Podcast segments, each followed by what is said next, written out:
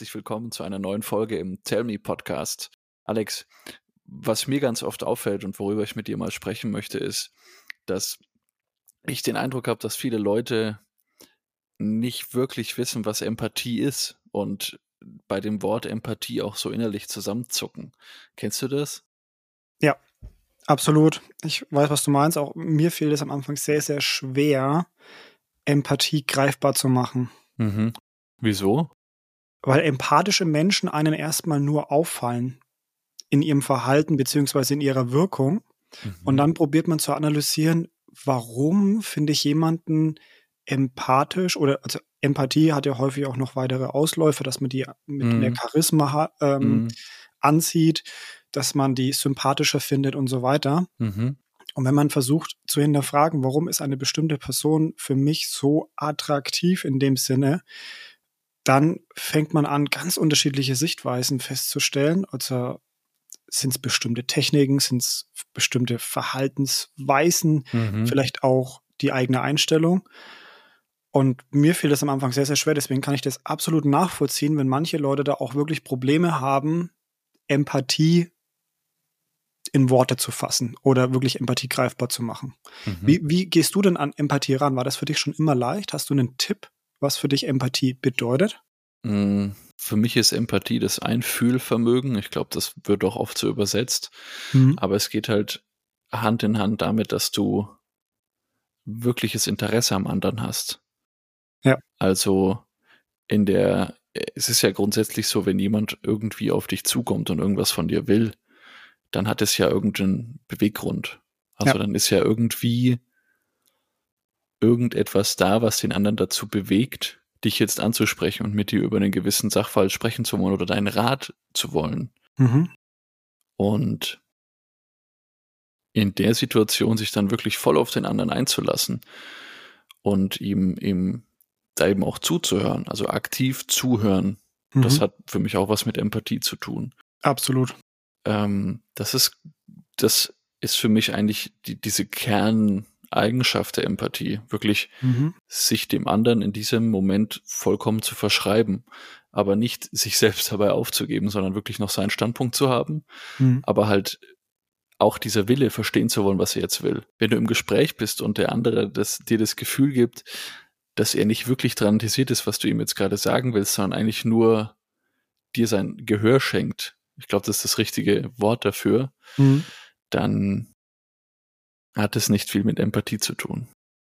Ja, dann lass uns doch einfach das mal konkret festhalten. Mir hat es nämlich geholfen, das in zwei Läger zu teilen. Mhm. Zum einen die eigene Haltung, die eigene mhm. innere mhm. Haltung. Mhm. Wie gehe ich in das Gespräch? Was erwarte ich von dem Gespräch oder ja. vielleicht auch meinem Gegenüber? Und das andere rein technisch, etwas, was man lernen kann. Ganz einfach, und du hast es vorhin schon gesagt, die Technik aktives Zuhören. Mhm. Also den ersten Teil, den du jetzt quasi schon mal erläutert hast, ist wirklich so dieses, ich nehme bewusst wahr, wie ich in das Gespräch gehe, wie man gegenüber ist, wie er sich fühlen kann, ja, weil em bei Empathie geht es ja darum, in den anderen hineinzufühlen oder sich mhm. hineinfühlen zu können. Richtig. Und das mal zu hinterfragen, wie würde es mir an dessen Stelle gehen? Und das fällt häufig anderen Leuten sehr, sehr schwer. Ich würde das nämlich wirklich so als einen Part sehen, den man auch üben muss. Man muss wirklich üben, die Sichtweise von anderen Leuten einzunehmen. Ja, und es auch zu wollen. Also ja. sich auch dahin zu bringen, weil man kann sich natürlich da irgendwie hin trainieren, dass man die Sichtweise von anderen einnimmt. Mhm. Wenn man das aber dann nicht will oder auch aktiv nicht durchführen will, weil man halt sagt, ja komm, Gespräch mit dem anderen ist eher lästig, ich mach's halt selber, dann glaube ich, kommst du nie zu dem Punkt, dass du wirklich ein angenehmer Gesprächspartner wirst, zu dem man dann auch gerne geht. Ist natürlich auch die Frage, ob man das sein möchte. Ja, wenn ja, man genau. das sein möchte und wenn man diese, und da glaube ich, kommen wir zum nächsten Punkt, ich glaube, Empathie ist zum einen Stück erlernbar, ja. zum anderen Stück bringt man aber auch sehr viel davon mit. Und ich, es, ich glaube immer, dass es einen großen Unterschied zwischen einer erlernten Empathie und einer ähm, wirklich intuitiven. mitgebrachten, intuitiven Empathie gibt. Ja. Dann lass uns diesen, diesen Lernpart, dieses aktive Zuhören auf jeden Fall noch konkretisieren. Sehr gerne. Dass die Leute auch ein wirklichen Mehrwert jetzt gerade aus der Folge mitnehmen können. Und ich würde mal kurz auf dieses aktive Zuhören eben eingehen. Ja, gern. Wenn es für dich okay ist. Absolut.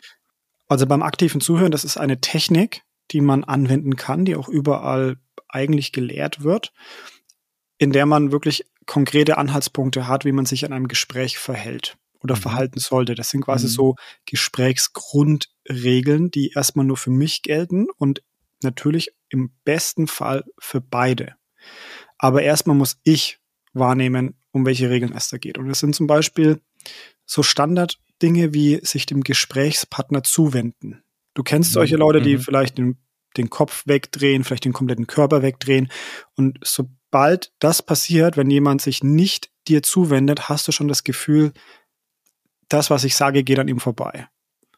Und genau ja. das ist wichtig, dass man das eben wahrnimmt und sagt, okay, wenn ich mich mit jemandem unterhalte oder jemand sich mit mir unterhält und er soll ein empathisches Gefühl bekommen von mir, mhm. muss ich mich mit meinem Körper ihm zuwenden oder zumindest mhm. auch Blickkontakt herstellen. Das ist auch eine Kleinigkeit, die da sehr wichtig ist. Mhm. Dann ist es auch wichtig, auf das Gesagte irgendeine Reaktion zu geben, zum Beispiel ein kleines Lächeln, ein bestätigendes Kopfnicken. Ja, also so eine Zustimmung geben. Mhm, mhm. Was du gesagt hast, ganz wichtig, ausreden lassen ist, ist hier bei aktiven Zuhören ganz wichtig, weil es geht wirklich ums erstmal nur Zuhören, den anderen ausreden lassen und dann danach das Erzählte in den eigenen Worten kurz zusammenfassen, um dem anderen wirklich nochmal zu bestätigen, du schau mal, ich habe dir zugehört, das, was du mir vorhin in zehn Sätzen gesagt hast, kann ich dir in einem zusammenfassen und, da vielleicht auch nochmal eine Frage dazu stellen, um dem anderen dann wirklich auch dabei ja, aufmerksam zu lassen, dass er wirklich auch weiß, okay, wow, krass, da ist jemand interessiert. Ähm, ich möchte noch tiefer in das Gespräch an oder ich kann da, ich habe jetzt Vertrauen aufgebaut, da ist jemand wirklich da, der zuhört und jetzt kann ich aber auch die, die Katze aus dem Sack lassen. Zum Beispiel, ja, es kommt immer auf mhm. das Gespräch drauf an. Aber das waren jetzt halt so die wichtigsten Regeln für aktives Zuhören, bloß dass man diesen Part auf jeden Fall mal gesagt hat. Das kann man lernen, das kann man üben und das muss man wahrscheinlich auch immer wieder sich bewusst machen, weil man es ja in stressigen Situationen mhm. nur allzu gern mal ignoriert. Absolut. Und du, wenn du ein Gespräch wirklich intuitiv und auch intensiv führst, ja nicht irgendwie im Hinterkopf dein, deine drei Bausteine hast, an die du immer wieder denkst, weil du ja sonst immer irgendwie total in den Gedanken verhaftet bist und gar nicht beim anderen bist. Genau. Auf den letzten Punkt, den du genannt hast, würde ich gerne nochmal eingehen. Und zwar dieses, dieses ähm, Aufnehmen des Gesagten und, und mit einer Frage verbinden. Das, dieses Spiegeln im Grunde genommen, mhm, genau. ähm, sollte so authentisch wie möglich sein, weil ähm, ich bringe gern ein Negativbeispiel. Ähm, das wörtliche Spiegeln kann oft dazu führen, dass sich der andere eben genau nicht ernst genommen fühlt und eher ja. etwas auf die Schippe genommen fühlt. Ähm, also hier wirklich, ja, paraphrasieren klingt jetzt nach einer echt hart theoretischen Regel, aber mhm. fass es in deinen eigenen Worten zusammen und am besten nutze das Spiegeln auch hey, habe ich dich richtig verstanden, dass dies, das, Ananas. Mhm, genau.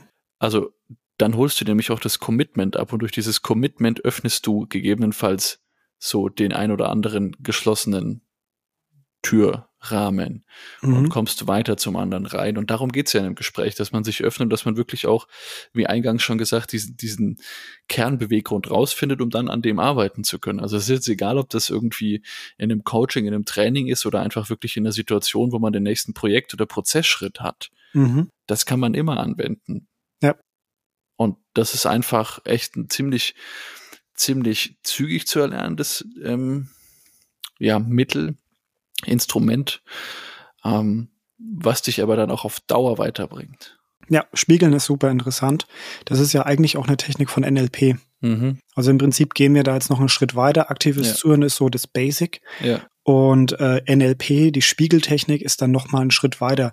Du hast es gesagt, die, die Wortwahl spiegeln, das Gesagte mhm. widerspiegeln. Mhm. Das mhm. kann man ja auch körperlich machen. Richtig. Ähm, Beispiel, jemand überschlägt seine Beine, dann überschlage ich die Beine auch. Mhm, dann richtig. ist es quasi so ein, ein Signalisieren, hey, wir beide sind gerade im gleichen Modus unterwegs. Genau. Das kann dazu führen, dass jemand dann sich wohlfühlt. Das kann aber auch dazu führen, wie du richtig gesagt hast, dass der andere sich verarscht fühlt. Und da muss man wirklich sehr gut aufpassen. Genau. imitiert fühlt fast, ja.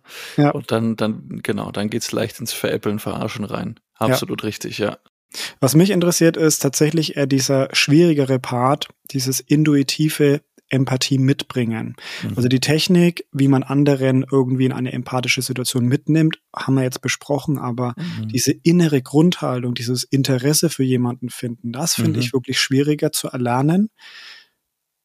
Wie ging es dir denn damit? Hast du es schon immer irgendwie gehabt oder musstest du dich auch mal dazu zwingen, da ein bisschen mehr Interesse zu zeigen? Ich glaube, ich hatte es schon immer, musste mich aber dazu ein Stück weit poken, also schieben, drängen mhm. in den Situationen, in denen das relevant ist. Also äh, ein Beispiel ganz konkret in der Pflegeausbildung. Wenn du dich da mit, mit Patientinnen und Patienten unterhalten hast, da gab es ja immer Themen, die irgendwie eine gewisse, ein gewisses Maß an Empathie erfordert haben. Ja. Und wenn du dir im Hinterkopf denkst, okay, ich muss in das Zimmer, ich muss das Zimmer, hier noch das machen, da noch das machen, danach muss ich das, das, das, und es kommt jemand, der sich dir gerade öffnet, Stichwort auch Kindererziehung oder grundsätzlicher Umgang mit Menschen, mhm. wenn du den Kopf voll hast mit Tasks, dann mhm. passiert schnell, dass du wirklich diese Empathie in den Hintergrund rückst, weil du dir denkst, ah komm ey, lass mich jetzt bitte in Ruhe, ich will eigentlich jetzt das, das, das machen. Ja. Und ich glaube, Empathie ist jetzt ein rein intuitiver Gedanke, aber Empathie hat auch wirklich was mit sich in der Situation auf Dinge einlassen können, spontan zu mhm. tun. Mhm. Ja. Ähm, das kann man auch lernen. Wenn du es intuitiv mitbringst, erleichtert dir das natürlich einiges, aber das kann man auch lernen, indem man sich wirklich sagt, wenn man jetzt drüber hinweg will oder gerade mal seiner Emotion, Alter, lass mich, nicht den freien Lauf lässt, sondern wirklich sagt, sich aktiv in die Situation holt und sagt, hey, okay, gut, ich lasse mich jetzt drauf ein. Dann kannst du diese Empathie vorholen. Weil ich mhm. glaube nicht, dass jemand null Empathie hat oder 100 Empathie hat, sondern da ist immer eine Abstufung da. Ja. Und je nachdem, wie du es zulässt und entwickelst dadurch auch, kann das zu einem, ja, dann sehr ausgebauten empathischen Maß werden, zu einem sehr empathischen Maß, das du dann entwickelst mit der Zeit. Mhm. Okay, fassen wir einfach mal kurz zusammen. Es gibt so eine intuitive Empathie, die man mitbringt vielleicht von zu Hause, wie man aufgewachsen ist, was man für Erfahrungen gemacht hat. Das kann man üben, indem man auch übt, sich in andere hinein zu versetzen, hineinzudenken, mhm. welche Herausforderungen haben sie, welche mhm. Gefühle können die gerade haben, welche äh, Emotionen können die gerade spüren. Und dann gibt's aber auch den ähm, technischen Part der Empathie, das heißt zum Beispiel in Gesprächsführung, mhm. aktives Zuhören haben wir angesprochen oder mhm. dann auch den Schritt weiter des Spiegelns, mhm. womit man eine Empathie im anderen auslösen kann. Absolut richtig. Und alles zusammen ist eigentlich auch immer ein permanentes Lernen. Immer. Und mhm. extrem wichtig für wirklich, wirklich, wirklich, wirklich gute Kommunikation authentische Kommunikation, richtig, ja. ja. Ihr da draußen, was mich interessieren würde, welche Situation hattet ihr in, in Dialogen, in der Kommunikation, wo euch dieses Stichwort Empathie richtig aufgeploppt ist? Waren es richtig gute Gespräche? Waren es richtig schlechte Gespräche? Was habt ihr grundsätzlich für Erfahrungen mit Empathie machen können? Gebt uns da gerne Bescheid. Link für die LinkedIn oder Instagram-Seite ist in den Show Notes. Und vielen Dank fürs Reinhören. Wir freuen uns auf euch in der nächsten Folge. Macht's gut. Ciao. Bis zum nächsten Mal. Ciao.